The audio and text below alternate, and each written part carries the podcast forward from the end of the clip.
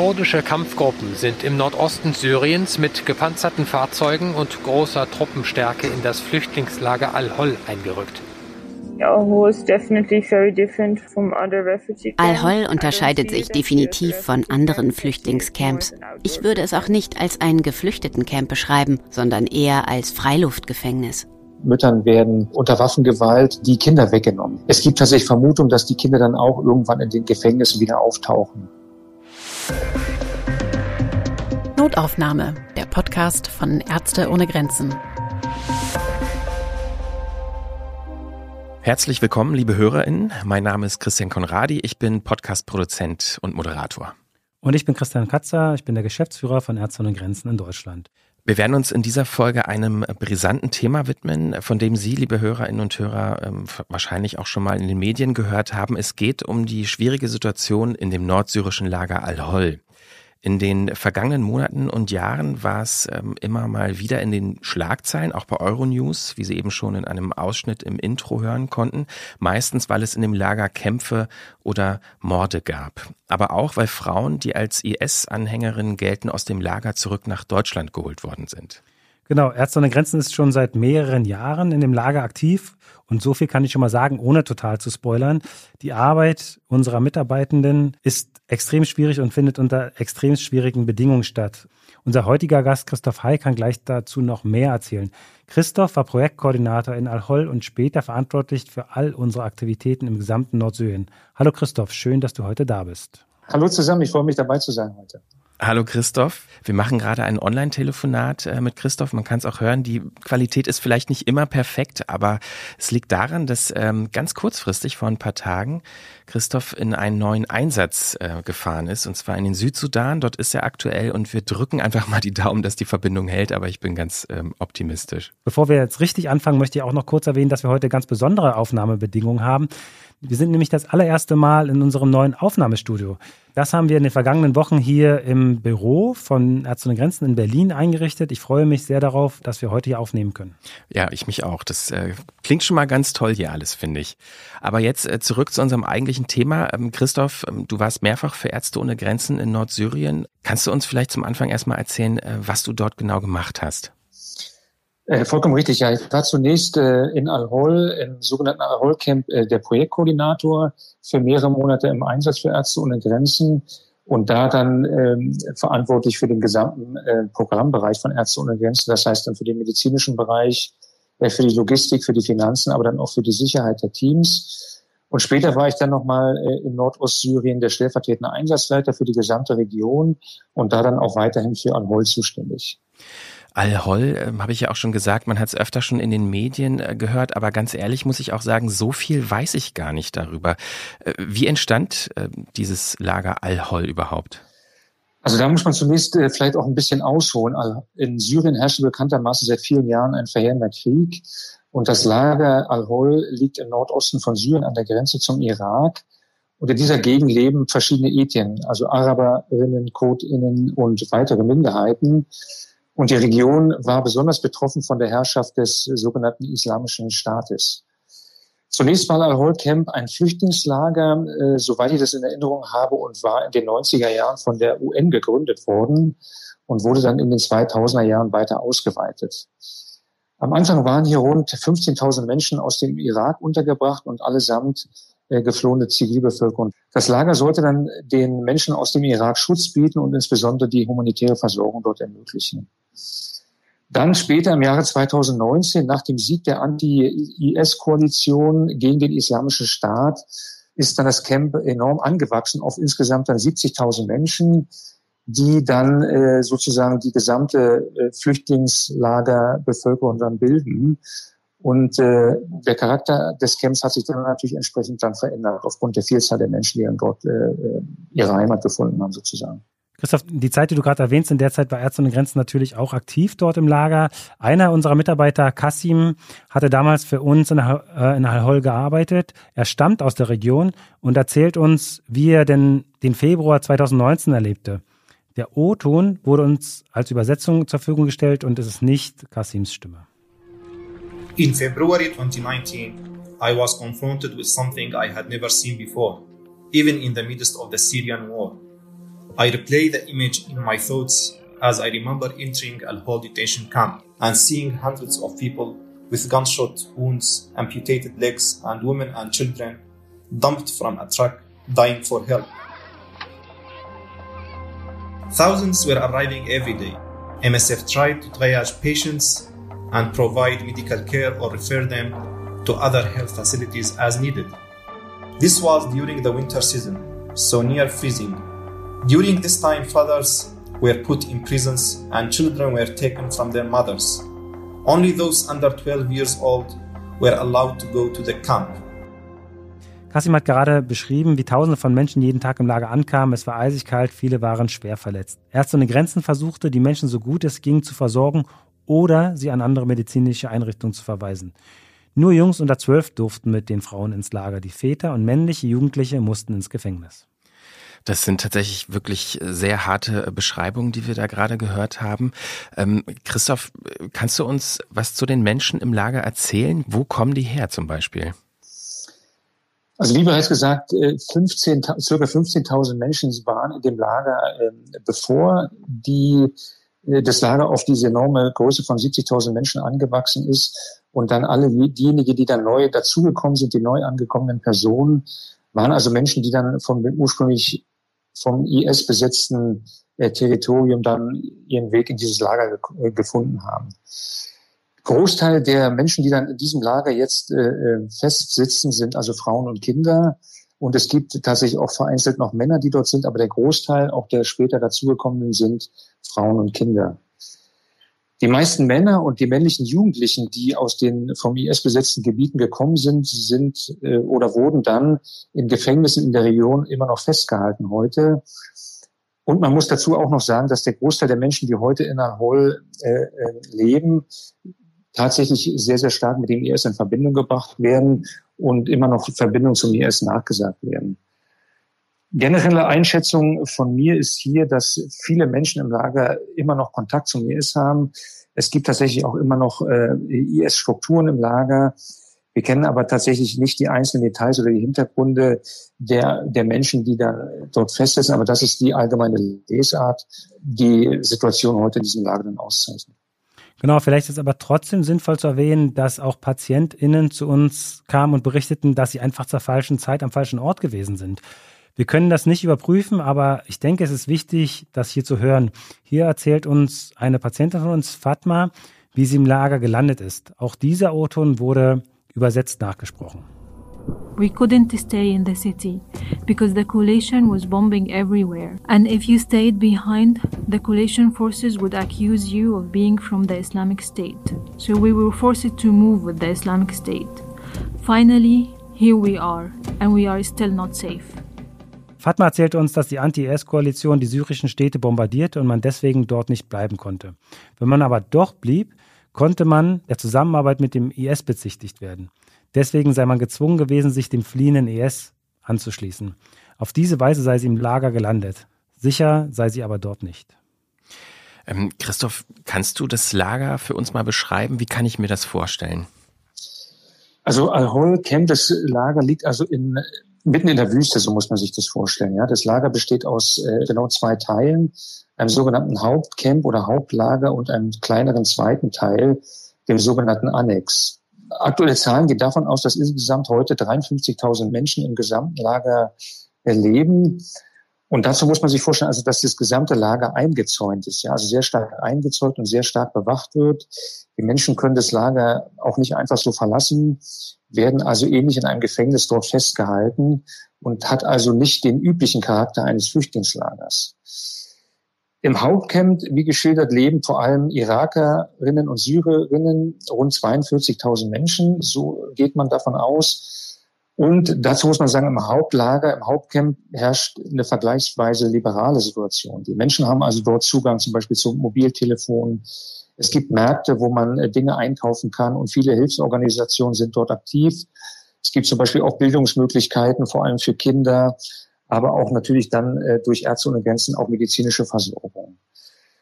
Es gibt dann in diesem Hauptcamp vergleichsweise weniger Sicherheitskräfte, wohingegen dann im, im anderen Teil des Lagers, dem sogenannten Annex, ähm, die Sicherheitskräfte sehr, sehr viel stärker ähm, für Sicherheit sorgen. Der Teil ist abgetrennt, wird also stark bewacht und man geht davon aus, dass hier ungefähr 11.000 Menschen leben und ausschließlich Frauen und Kinder und ausschließlich ausländische Staatsangehörige, also Menschen, die nicht aus dem Irak oder aus Syrien kommen. Und man schätzt, dass äh, die Leute, die dort leben, aus rund 60 Ländern kommen. Der Unterschied zum Hauptcamp ist, muss man sagen, dass die Personen in dem sogenannten Annex, also die Frauen insbesondere natürlich als sehr, sehr radikal eingestuft werden von den Behörden dort und gelten als die am meisten radikalisierten Anhängerinnen des IS. Es gibt dort, wie schon äh, kurz gesagt, eine andere Sicherheitslage. Äh, der Bereich ist sehr, sehr stark abgetrennt. Es gibt dort Wachtürme, es gibt äh, oder bewaffnete Wachtürme. Die, der Bereich ist stark eingezäunt. Ähm, und nur wenige, ganz wenige internationale Organisationen sind dort tätig, weil die Lage halt dort eine sehr besondere ist. Und das macht die Arbeit natürlich sehr, sehr schwierig, weil der Zugang dort sehr schwierig ist und weil, wie gesagt, dann auch die Sicherheitslage eine andere ist. Das heißt, es gibt dort heute auch Waffen, es finden Waffenwege in das Camp, es gibt eine sehr, sehr hohe Mordrate dort, eine sehr, sehr hohe Kriminalitätsrate und die Sicherheitslage ist dann generell sehr, sehr instabil und nimmt kontinuierlich immer weiter ab. Und das alles hat natürlich auch mit der Arbeit von Ärzte ohne Grenzen zu tun, weil das natürlich einen direkten Einfluss hat dort auf unser, unser Tun. Wie war das denn für dich, als du dort äh, das erste Mal das Lager auch betreten hast und das dir ja wirklich ein, selber ein Bild davon machen konntest? Ich muss ganz ehrlich ich habe dann selten eine bedrückende äh, Lage kennengelernt in meiner Arbeit mit Ärzte ohne Grenzen. Ja, bevor man dann ins Lager fährt, fährt man also kilometerlang an diesen Zäunen vorbei, bis man dann an diesen Eingang kommt. Und man muss es sich vorstellen, wie im Prinzip ein riesiges Zeltlager, was dann mitten in der Wüste besteht. Also man sieht es dann im Horizont schon auftauchen. Und das bedeutet natürlich auch, dass es dort im Sommer sehr, sehr heiß ist und im Winter sehr, sehr kalt. Es gibt keine äh, stabile und automatisierte Wasserversorgung. Es gibt dann auch keine Elektrizität dort. Es gibt keine ausgeprägte und hochqualitative Gesundheitsversorgung und auch im, im Gesamten dann auch eine schlechte Ernährungssituation. Überall ist Staub, die Frauen sind verschleiert, die Sicherheitsbehörden sind stark bewaffnet, die Sicherheitslage ist sehr, sehr schlecht, wie schon erwähnt. Und je länger man dort ist, stellt man immer wieder fest, dass es für die Menschen weder ein Vor- und noch Zurück gibt. Das heißt also, ein Zurück in, ins Alterleben ist unmöglich und ein Neubeginn ist auch unmöglich, weil die Leute eben in diesem Lager dann auch festsitzen.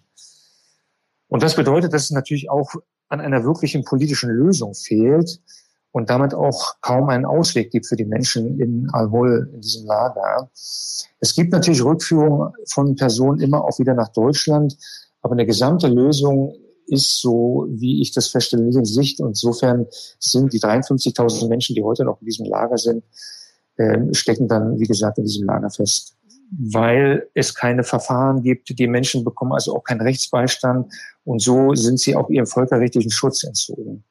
Das alles, diese gesamte Situation, wie beschrieben, macht also diese Lage absolut bedrückend. Klingt wirklich sehr ähm, düster. Danke, dass du uns teilst, Christoph. Ähm, bevor wir jetzt noch weitersprechen über die medizinische Arbeit und auch über vielleicht politische Ansätze, ähm, das zu lösen, haben wir noch ein paar Hintergrundinformationen zum Lager Al-Hol zusammengetragen und hören das jetzt mal an. Das Lager Al-Hol war einst dazu gedacht, Zivilistinnen, die durch die Konflikte in Syrien und im Irak vertrieben wurden, eine sichere vorübergehende Unterkunft zu bieten. Mittlerweile hat sich das Lager jedoch zu einer Art Freiluftgefängnis entwickelt. Man geht davon aus, dass die Menschen in Al-Hol aus rund 60 verschiedenen Ländern kommen, darunter aus dem Vereinigten Königreich, Australien, China, Deutschland, Frankreich und Malaysia. Der Großteil der Menschen stammt jedoch aus Syrien und Irak. Gerade für Kinder, die die Mehrheit der Lagerbewohnerinnen ausmachen, sind die Bedingungen untragbar. 35 Prozent der Menschen, die im Lager starben, waren Kinder unter 16 Jahren. Insgesamt kamen 79 Kinder in Al-Hol ums Leben. Die häufigste Todesursache im Lager ist der Tod infolge von Verbrechen. Zusätzlich zu den 85 Todesfällen durch Kriminalität wurden auch 30 Mordversuche gemeldet. Ärzte ohne Grenzen leistet in Syrien Hilfe, wo immer es möglich ist. Zugangsbeschränkungen und die anhaltende Unsicherheit erschweren die Arbeit jedoch enorm. Anträge in den von der syrischen Regierung kontrollierten Gebieten zu arbeiten wurden mehrfach abgelehnt. Im Nordwesten und Nordosten Syriens, darunter im Lager Al-Hol, betreibt und unterstützt Ärzte ohne Grenzen Krankenhäuser und Gesundheitszentren. Zudem bietet die Hilfsorganisation in den Regionen eine medizinische Versorgung durch mobile Kliniken an, großteils unter schwierigsten Bedingungen. Äh, Christoph, kannst du erzählen, was für eine medizinische Versorgung von Ärzte ohne Grenzen im Lager angeboten wird? Also zunächst muss man sagen, dass zunächst Ärzte ohne Grenzen seine Arbeit dort 19, äh, 2019 gestartet hat und dann zunächst äh, mit einer medizinischen Notfallversorgung für die Neuankömmlinge dort. Die wurden also medizinisch erst versorgt und auch mit wichtigen Hilfsgütern ausgestattet. Aktuell heute betreibt Ärzte ohne Grenzen im Hauptlager eine Klinik für nicht übertragbare Krankheiten. Das sind also zum Beispiel Diabetes oder Herz-Kreislauf-Erkrankungen und bietet Menschen, die nicht zu Fuß gehen können, auch ambulante Dienste an. Also so zum Beispiel Wundversorgung und ähnliches, wo mobile medizinische Teams dann im Lager unterwegs sind. Wir helfen auch bei der Wasserversorgung von Teilen des Lagers und bieten darüber hinaus auch im kleinen Annexgelände für ausländische Staatsbürgerinnen äh, ambulante Beratung, Gesundheitsdienste für Frauen und psychologische Unterstützung an. Auch im Annex gibt es mobile Kliniken, das heißt also medizinische Teams sind unterwegs äh, in Camp selber und bieten dann medizinische Dienste an. Trotzdem ist es natürlich wesentlich, dass man dann zunächst Vertrauen aufbaut zur Bevölkerung dort um dann auch eine entsprechende Gesundheitsversorgung zu leisten. Vertrauen ist natürlich ein äh, gutes äh, Stichwort in dem Zusammenhang. Das stelle ich mir sehr schwer vor, unter diesen Bedingungen Vertrauen aufzubauen, was ja wichtig ist äh, für eine Beziehung ähm, im Lager auch mit den Menschen. Wie funktioniert das? Wie seid ihr da vorgegangen? Also das ist tatsächlich nicht einfach und wahrscheinlich auch der schwierigste Teil der Arbeit von Ärzte ohne Grenzen dort. Ja, man muss sich so vorstellen, dass man natürlich nicht einfach eine Klinik aufbauen kann und dann kommen die Menschen einfach in die Klinik und äh, bekommen dann eine Gesundheitsversorgung. Wir wollen humanitäre Hilfe anbieten, gelten aber beim Großteil der Bevölkerung natürlich als Vertreterin des Westens und westlicher Werte insbesondere. Was natürlich bedeutet für diejenigen, die immer noch, sagen wir mal, mit dem IS in Verbindung gebracht werden, als Feind. Wir werden dann auch schon mal mit Steinen beworfen oder begegnen Feindseligkeiten verbaler Art. Wir stehen dann als Organisation sozusagen an der Frontlinie zwischen verschiedenen Wertesystemen. Ein Teil der kranken Mütter und Kinder bekommen wir so gar nicht zu Gesicht und haben sozusagen auch gar keinen Zugang zu ihnen. Wir zeigen zwar immer wieder auf, dass wir unparteiisch sind und unabhängig sind und nur humanitären Werten verpflichtet sind, aber uneingeschränkt Hilfe leisten zu wollen, bedeutet auch immer, dass wir das immer auch wieder hochhalten müssen und dafür auch immer wieder permanent werben müssen viele Bewohner, trotz allen äh, Bemühungen, die wir dann haben und die Mitarbeiter dann auch immer vor Ort machen, sind wir trotzdem auch immer nur die Wester geblieben und haben immer noch eigentlich einen begrenzten Zugang zur Bevölkerung dort im Lager. Das ist also ein täglicher Kampf dort von den Teams, um diese Vorurteile aufzubrechen und dann auch abzubauen. Und das kann natürlich mitunter auch sehr, sehr frustrierend sein, kostet sehr, sehr viel Energie von den Teams vor Ort dort.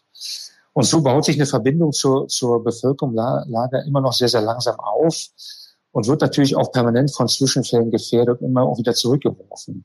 Ja, also man muss sich vorstellen, wenn dann die Sicherheitslage besonders angespannt wird oder wenn dann äh, Sicherheitsmaßnahmen im Lager stattfinden, ist das also sehr, sehr schwierig und wirft auch uns immer wieder zurück und ist also insgesamt eine sehr, sehr schwierige Aufgabe.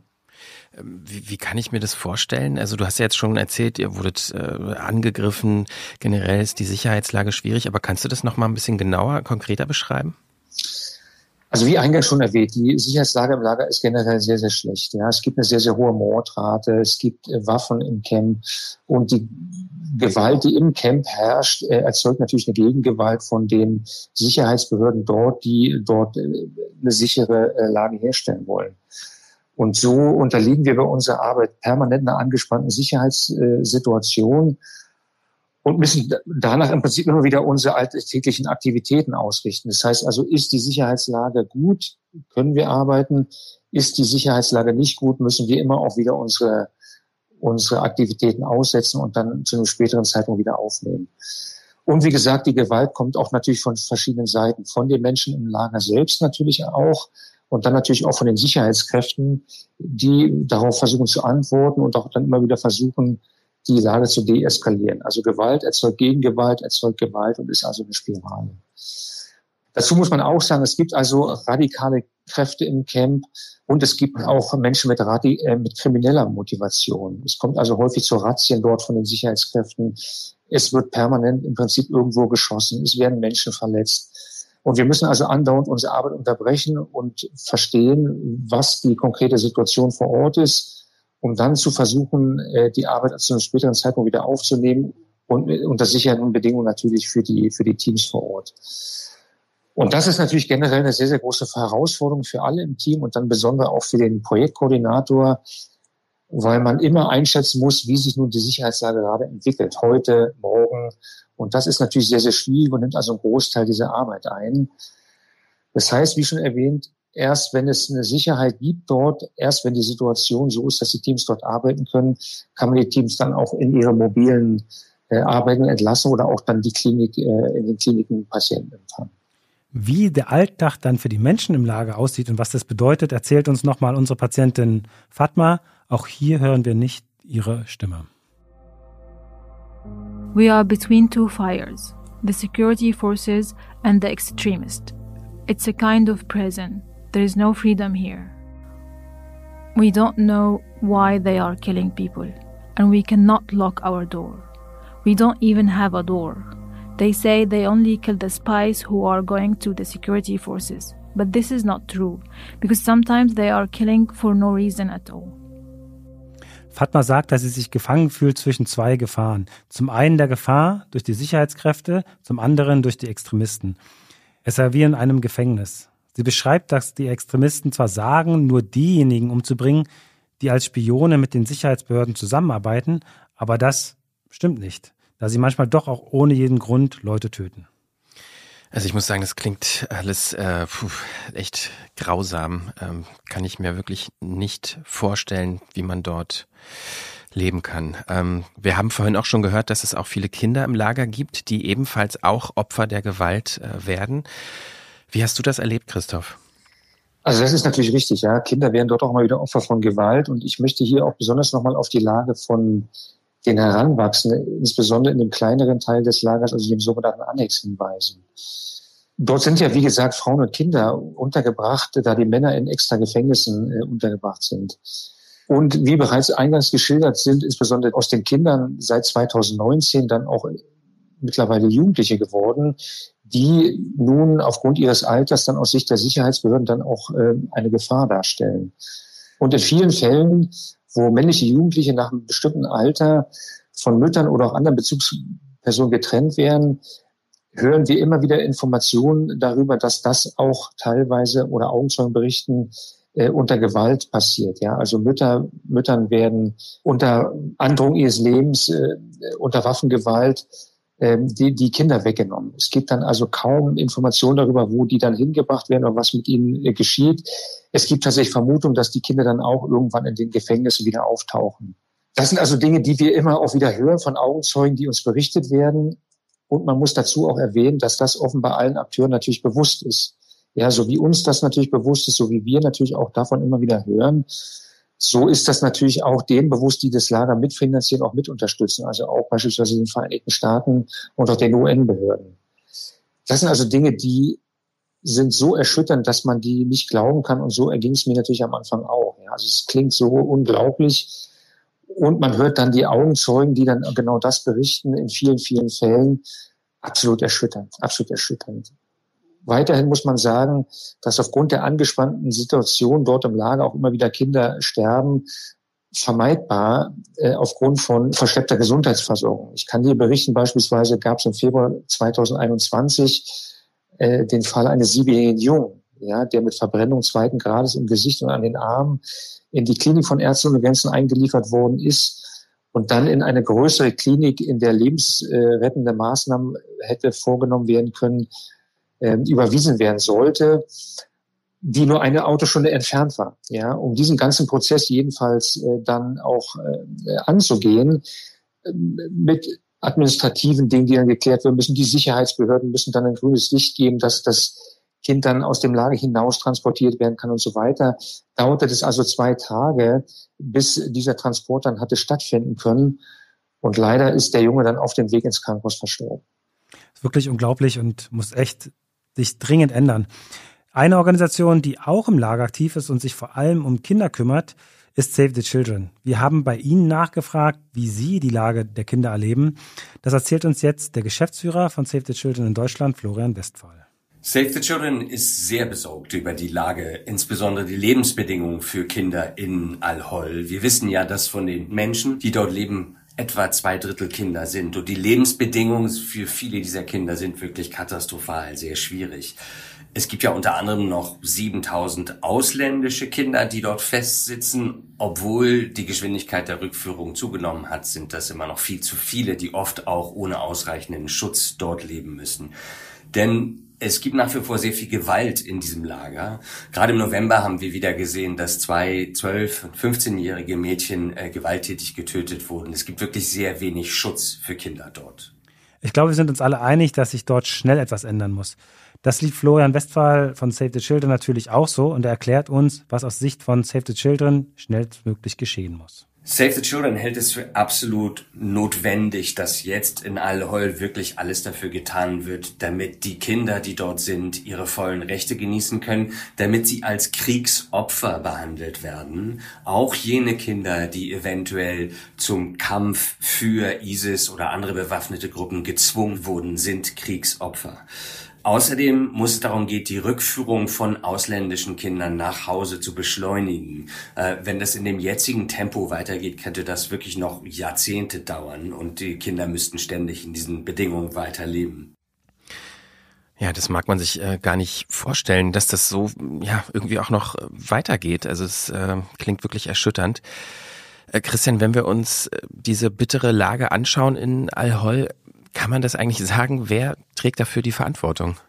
Also prinzipiell vielleicht nochmal zur generellen Einordnung. Seit Oktober 2020 haben rund 1300 Familien das Lager verlassen können. Einige Dutzend ausländische Staatsbürger wurden ebenfalls zurückgeholt von ihren Herkunftsstaaten und rund 3000 Menschen gingen zurück in den Irak.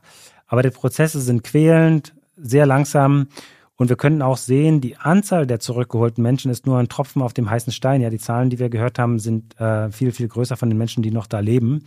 Und es muss, man muss leider auch sagen, dass die Mitglieder der Anti-IS-Koalition sowie die anderen Länder, deren Staatsangehörige sich im Al-Hol befinden und die dort leben, ähm, und äh, auch in anderen Gefängnissen im Nordosten Syriens, dass die ihre Bürger im Stich lassen. Diese Länder müssen, die, müssen Verantwortung übernehmen und alternative und langfristige Lösungen für die im Lager festgehaltenen Menschen finden. Stattdessen haben sie sich oft die Rückführung ihrer Bürgerinnen verzögert oder ja, einfach verweigert. In einigen Fällen sind sie sogar so weit gegangen, in die Staatsbürgerschaft zu entziehen und damit staatenlos zu machen. Ja, und damit wird es die Lage noch aussichtsloser für diese Menschen.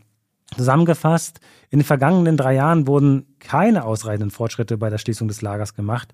Und je länger die Menschen dort in Al-Hol festgehalten werden, umso schlimmer wird es für sie. Das kann man sich ganz klar vorstellen aus dem, was wir heute gehört haben. Es wächst einfach eine weitere Generation in so einer totalen desolaten Lage wie in Al-Hol an und die sind dem ausgeliefert. Zu diesem Aspekt ähm, hat uns unser Mitarbeiter Kassim ähm, aus Nordsyrien übrigens auch noch etwas erzählt. The world must take action to save a whole generation who only know trauma, hunger and abuse. Growing up in northeast Syria makes me realize that we reached adulthood and adult mindsets before our time. We missed out on childhood and teenage years. If I hadn't lived here and the war didn't happen, I would probably be in another country, traveling. That was my plan as a child, to travel around the world. But freedom is an unknown feeling here. Freedom is a luxury that I have never known. Kassim sagt, dass die Welt handeln muss, um eine ganze Generation zu retten, die nur Trauma, Hunger und Missbrauch kennt. Ihm sei bewusst geworden, dass seine Generation ihre Kindheit und Jugend verpasst hat und dass man in diesen Kriegszeiten früh erwachsen werden musste. Das Gefühl von Freiheit habe er nie kennengelernt. Wir haben ja auch schon gehört, ähm, es leben auch Menschen aus Deutschland äh, im Lager Al-Hol. Welche Verantwortung siehst du denn da bei der Bundesregierung? Also ganz klar als zweitgrößter Geber im Rahmen der internationalen Anti-S-Koalition im Nordostsyrien sollte die Bundesrepublik die notwendige langfristige Lösung voranbringen, damit die willkürliche Inhaftierung aller Menschen in Al-Hol ein Ende findet. Es ist gut zu sehen, also Deutschland hat viele Menschen aufgenommen oder zurückgeführt, die in Al-Hol gelebt haben. Aber hier kann Deutschland ganz klar auch Druck machen auf ähm, andere Regierungen innerhalb der Anti-IS-Koalition oder äh, von Regierungen von Menschen, die in, im Lager leben, um auch diesen äh, Menschen eine verlässliche und fairen rechtsstaatlichen Verfahren zu ermöglichen, um aus Al-Hol herauszukommen. Ärzte ohne Grenzen erwartet von Deutschland außerdem, wie von allen anderen humanitären Gebern in Nordostsyrien, weiterhin viel und insbesondere unabhängige, bedarfsgerechte humanitäre Hilfe in der Region und speziell im Lager Al-Hol ähm, zu ermöglichen, um den massiven Bedarfen äh, zu entsprechen. All dies bietet Deutschland natürlich eine Riesenchance, das eigene Bekenntnis seiner Vorreiterrolle im Nordosten Syriens unter Beweis zu stellen. Äh, es ist aber auch die Verantwortung der Länder innerhalb der Anti-S-Koalition gegenüber lokalen Behörden und Sicherheitskräften durchzusetzen, dass diese Sicherheit, die Unversehrtheit und die angemessene humanitäre Versorgung der inhaftierten Menschen gewährleistet wird. Wir als Ärzte ohne Grenzen rufen alle Akteure auf, ihrer jeweiligen Verantwortung gerecht zu werden und diese unerträgliche Situation im Lager zu beenden. Ähm, wie siehst du das, äh, Christoph, was ja Lösungen und Verantwortung angeht? Es ist natürlich eine sehr, sehr komplizierte Situation, für die es keine einfache Lösung gibt. Das ist auch klar. Ich stimme aber Christian generell zu, will aber auch nochmal äh, die, die Verantwortung der lokalen Behörden betonen. Solange das Lager Al-Hol existiert, müssen sie die, die Sicherheit der Menschen für Al-Hol gewährleisten und die Sicherheitssituation dort so stabilisieren, dass die Menschen dort wenigstens sicher leben können zunächst. Und dann auch einen freien und guten Zugang zu medizinischer Behandlung haben. Und ich denke auch, dass es wichtig ist generell, dass sich Ärzte ohne Grenzen an den politischen und humanitären Entscheidungsprozessen hin zu einer Lösung beteiligt und auch, dass wir weiterhin vor Ort aktiv sind. Ich bin davon überzeugt, dass es nicht zu unterschätzen ist, dass wir über diese Dinge berichten, die wir dort auch sehen und die dort passieren, so dass wir dann auch immer wieder, wie gesagt, Einfluss auf die Dinge dort nehmen können und auch die entsprechenden Akteure dann daraufhin sensibilisieren können. Liebe HörerInnen, an dieser Stelle ein Hinweis in eigener Sache. Wir haben allein im Jahr 2021 im Al-Hol fast 15.000 PatientInnen behandelt und das Lager mit mehr als 200 Millionen Liter Wasser versorgt. Unsere humanitäre Hilfe in Lagern wie Al-Hol und auch unsere Berichterstattung über die Probleme, die wir dort sehen, ist nur möglich, wenn wir genug Ressourcen und medizinisches Material zur Verfügung haben. Daher möchte ich Sie, liebe HörerInnen, gerne bitten, unterstützen Sie die medizinische Arbeit unserer Teams in mehr als 70 Ländern weltweit mit einer Spende. Möglichkeiten zur Spende finden Sie wie immer auf www.msf.de-spenden und weil sich viele von uns das natürlich merken können, steht das auch in den Shownotes. Ähm, Christoph, ich habe mich gerade noch gefragt, so wenn ich das so ein bisschen unser Gespräch Revue passieren lasse, die Situation vor Ort, die klingt für mich absolut äh, grausam äh, und auch aus einer Perspektive, die äh, ihr einnehmt, nicht leicht. Also äh, wie kann ich mir das vorstellen unter solchen gefährlichen Bedingungen, die ihr dort ähm, ja erleben musstet, auch bei eurer Arbeit? Wie ist das da auch, ja, Patientinnen zu versorgen, die auch vielleicht gefährlich sein können? Die Arbeit im Lager ist natürlich eine sehr, sehr große Herausforderung für lokale und internationale Mitarbeiter gleichermaßen. Man muss sich vorstellen, dass der IS bis 2019 in der Region und darüber hinaus gewütet hat. Und so haben natürlich viele Mitarbeiterinnen die Auswirkungen direkt dort miterlebt, sind auch teilweise Opfer oder haben Opfer geworden oder haben Familienmitglieder, die zu Schaden gekommen sind während der IS-Herrschaft dort in der Region. Auch internationale Mitarbeiterinnen sind dort äh, betroffen. Ich hatte beispielsweise eine Kollegin dort, die hat Bekannte ähm, beim Anschlag vom Islamischen Staat auf das Bataclan-Theater in, in, Paris verloren. Das sind also Dinge, die, die man äh, sich immer wieder zu, vor Augen führen muss. Dass unsere Mitarbeiter nun dort im Lager arbeiten, wird von den Familien dann auch nicht immer unterstützt. Viele Familien fragen sich, warum man den Leuten im Lager überhaupt helfen sollte, die für so viel Terror verantwortlich waren oder die Angehörige von Terroristen sind oder von Terror vielleicht immer noch unterstützen. Und nicht alle Kolleginnen erzählen zu Hause von ihrer Arbeit und erzählen mitunter auch nicht, dass sie in diesem Lager generell arbeiten. Trotzdem und trotz aller Schwierigkeiten, die ich geschildert habe und auch den Schwierigkeiten natürlich in den Familien, die dann äh, dort vorherrschen, leisten die Teams trotzdem hervorragende und wichtige Arbeit. Die Courage der Mitarbeiter allen, die ich dort erlebt habe, hat mich also unerhört berührt, dass man sich also von diesen Umständen, ja, und von dieser Situation, diesem Lager also wenig beeindrucken lässt und trotzdem humanitäre Hilfe leistet und eine Verbindung zur Bevölkerung, zur Bevölkerung dort versucht aufzubauen, hat mich unerhört beeindruckt und ist eine große persönliche Leistung von allen, die dort arbeiten und hat mich, wie gesagt, sehr, sehr berührt und bewegt mich eigentlich auch heute noch. Wichtig und auch nochmal zur Einordnung, unsere Patientinnen in Al-Hol haben verschiedene Hintergründe und wir selbst wissen nicht immer, was sie genau nun in dieses Lager gebracht hat. Christian hatte das äh, anfangs auch schon erwähnt. Letztlich unterstützt Ärzte ohne Grenzen alle Menschen, die medizinische Hilfe brauchen, unabhängig davon, was man ihnen vorwirft. Das macht uns als Ärzte ohne Grenzen aus und das macht die Arbeit von Ärzten ohne Grenzen aus. Danke, Christoph, dass du uns heute mitgenommen hast ins Lager Al-Hol und äh, die Arbeit äh, der Teams von Ärzte ohne Grenzen vor Ort beschrieben hast. Wirklich äh, sehr, sehr beeindruckend und auch die Arbeit nicht, äh, nicht immer selbstverständlich. Vielen Dank dafür. Ja, danke auch von mir an der Stelle. Sehr gerne und schön, dass ich dabei sein konnte heute. Vielen Dank euch. Liebe HörerInnen, bevor Sie den Podcast nun ausmachen, möchte ich Sie noch einmal auf die Möglichkeit für Feedback äh, zu unserer Folge hinweisen. Schreiben Sie doch bitte gerne an notaufnahme.ärzteundegrenzen.de.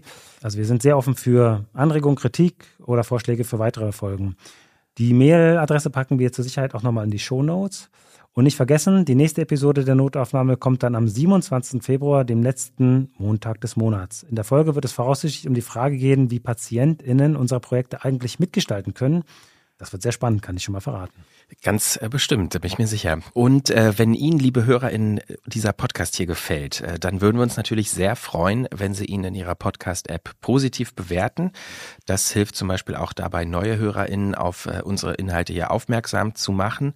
Und ähm, damit Sie unsere nächste Folge auf gar keinen Fall verpassen, folgen Sie am besten diesem Podcast hier. Das geht zum Beispiel bei Apple Podcasts, bei Spotify und äh, überall, wo es sonst noch Podcasts gibt. Und äh, ja, das war's für diese Folge von uns. Vielen Dank fürs Zuhören und äh, bis zur nächsten Folge. Tschüss. Tschüss. Notaufnahme, der Podcast von Ärzte ohne Grenzen. Redaktion und Projektleitung Sebastian Beer und Yvonne Beckers. Aufnahmeleitung und Produktion Christian Konradi.